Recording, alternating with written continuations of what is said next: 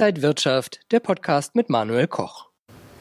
Scary but good. Ja, der Countdown für die US-Wahl, der tickt jetzt runter. Wie waren die letzten Wochen und was können wir kurzfristig an den Märkten erwarten? Das bespreche ich mit meinem Gast Jakob Hetzel. Er ist Head of Distributions bei Scalable Capital. Herzlich willkommen hier an der Frankfurter Börse. Guten Morgen, ich freue mich. Wie liefen denn die letzten Wochen an den Märkten? Was können wir jetzt kurzfristig von den Börsen erwarten?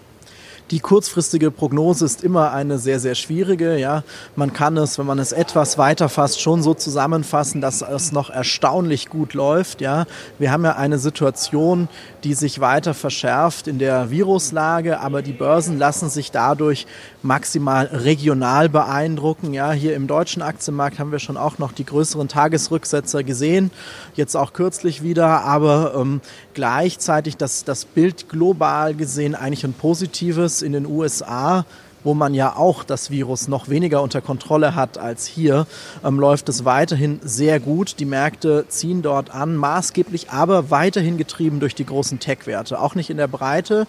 Ähm, wenn wir das Bild noch größer aufmachen, China ist sicherlich ein interessanter Markt, der auch dieses Jahr deutlich positiv läuft, wo es viele ähm, positive Signale gibt. Und naja, die früheren klassischen Wirtschaftsmachten Europa, da kommt man nicht hinterher. Deutschland ist man auch so gerade mal plus minus null seit Jahresbeginn der DAX. Und da zeigt sich für den Anleger, dass die breite Diversifikation im Depot wirklich eine große Rolle spielt, dass man auch da dabei ist, wo es steigt, kein Homebias haben, nicht nur im Heimatmarkt sich engagieren, sondern wirklich breit gestreut anlegen, geht natürlich immer gut mit ETFs oder auch wenn man ein breites Einzeldepot aufstellt. Jetzt haben wir also Corona, die US-Wahl ist in zwei Wochen. Wie sollten sich Anleger da am besten aufstellen?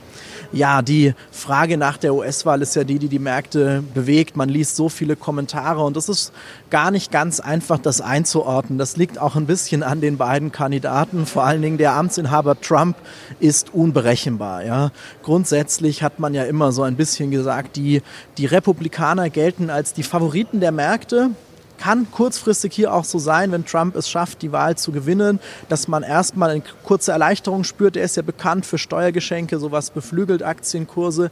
Gleichzeitig darf man sich, darf man aber auch nicht vergessen, ähm, ja dieses Thema Unberechenbarkeit, was der Mann sich schon alles erlaubt hat in seiner Amtszeit, wenn dann mitternachts getwittert wird und die Märkte auf Talfahrt geschickt werden, Stichwort Handelskonflikt, kürzlich jetzt seine Einlieferung mit dem Coronavirus in, ins Krankenhaus, was für Unruhe gesorgt hat. Und da muss man sich sagen, naja, wer wird der Favorit der Märkte sein? Kurzfristig könnte es Trump sein, etwas mittel- bis langfristiger, glaube ich, steht aber auch Joe Biden für Stabilität.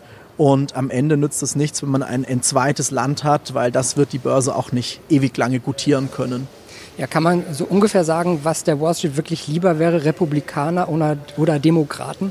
Ja, also ganz kurzfristig wahrscheinlich schon die Republikaner. Wenn man das Ganze sich aber mal historisch betrachtet ansieht, dann sieht man, es gibt ganz unterschiedliche Ereignisse. Lange zurück betrachtet, nach dem Krieg zwar demokratischer Präsident und steigende Kurse, auch in den 90er Jahren im Tech-Boom hatten wir mit Bill Clinton einen Demokraten ähm, im, im Weißen Haus. Das, der kann sich jetzt aber den Tech-Boom nicht zurechnen lassen. Ja, auch Obama ist nicht zwingend für alle steigenden Kurse seiner Amtszeit verantwortlich, zeigt aber auch, man kann durchaus mit einem Demokraten im Weißen Haus auch ähm, ja, positive Börsen haben. Am Ende sind diese kurzfristigen Ereignisse wenn ein Wahlereignis feststeht, sicherlich immer etwas, was die Märkte bewegt. Langfristig gibt es so viel mehr Faktoren, als ob es ein republikanischer oder demokratischer Präsident ist. Also ich glaube, der Countdown wird jetzt nochmal richtig spannend. Wir schauen jetzt auf die News aus der Szene. Worüber wird denn derzeit hier auf dem Parkett und auf den Fluren gesprochen?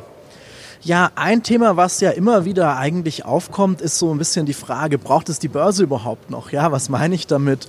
Es gibt ja das Stichwort, äh, Stichwort ist Private the New Public meint also die privaten Investoren, die Venture Capital Geber, die Private Equity Fonds, die sind mittlerweile wirklich sehr, sehr wichtig geworden in unserem Wirtschaftskreislauf, sowohl hier in Europa, aber vielmehr noch in den Vereinigten Staaten.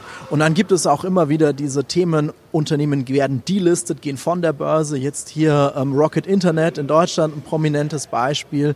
Aber auch hier muss man sich das Bild etwas größer anschauen. Wir haben natürlich nicht mehr den IPO-Boom, wie das zu Hochzeiten der, der, ähm, der, der ähm, Tech-Rally der Fall war aber es gibt immer noch große Börsengänge.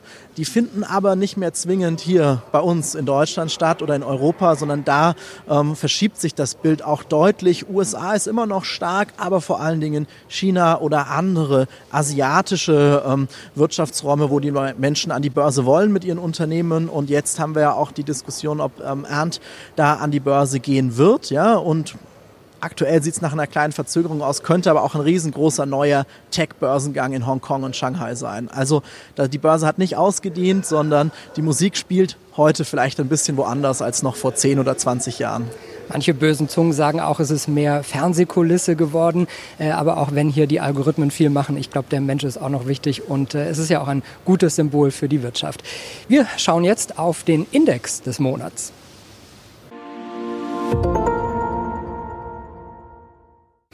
Ja, Scalable bietet ja auch ETFs an. Welchen ETF oder welchen Index haben Sie diesen Monat auf dem Schirm?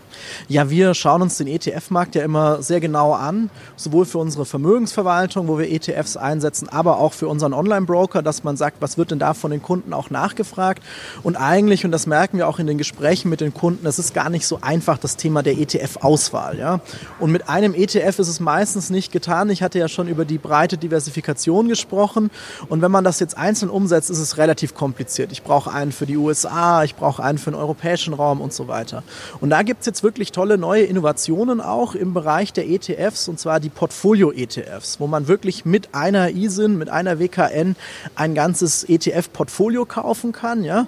Ähm, gibt es von verschiedenen Anbietern, jetzt aber ganz neu von BlackRock auch hier nachhaltige Portfolio-ETFs, die Multi-Asset-ETFs.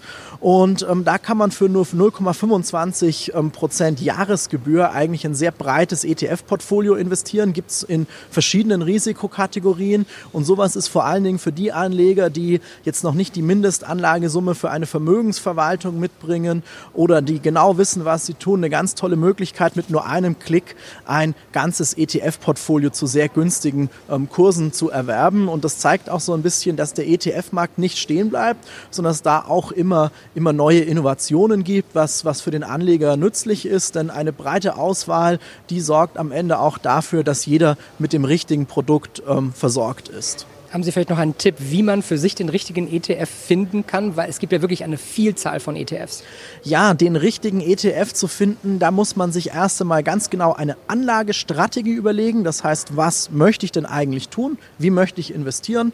Wenn ich jetzt sage, ich möchte die ganze Welt investieren mit nur einem Produkt, dann ist es womöglich so, dass man da einen Weltindex sucht, zum Beispiel den MSCI World. Und dann gibt es verschiedene Kriterien, auf die ich achten muss. Zum Beispiel die Kostenquote, die sollte möglichst niedrig sein. Das Produkt Produkt sollte liquide sein, das heißt auch gut handelbar, wenn ich mal kaufen oder verkaufen möchte. Und zu guter Letzt muss der Anleger sich auch noch fragen, möchte denn einen physischen ETF, der also wirklich die Titel auch im Fondsportfolio hineinkauft oder ein synthetisches Produkt. Da gibt es schon einige ähm, Fallstricke bei der Auswahl, aber wenn man sich etwas da einliest, kann man da sicherlich gute Möglichkeiten finden oder man sucht sich einen Verwalter, der es für einen macht und da stehen wir auch gerne zur Verfügung hier bei Scalable sagt Jakob Hetzel, Head of Distributions bei Scalable Capital. Vielen Dank, dass Sie wieder an der Frankfurter Börse waren. Und Ihnen, liebe Zuschauer, danke fürs Interesse. Bis zum nächsten Mal.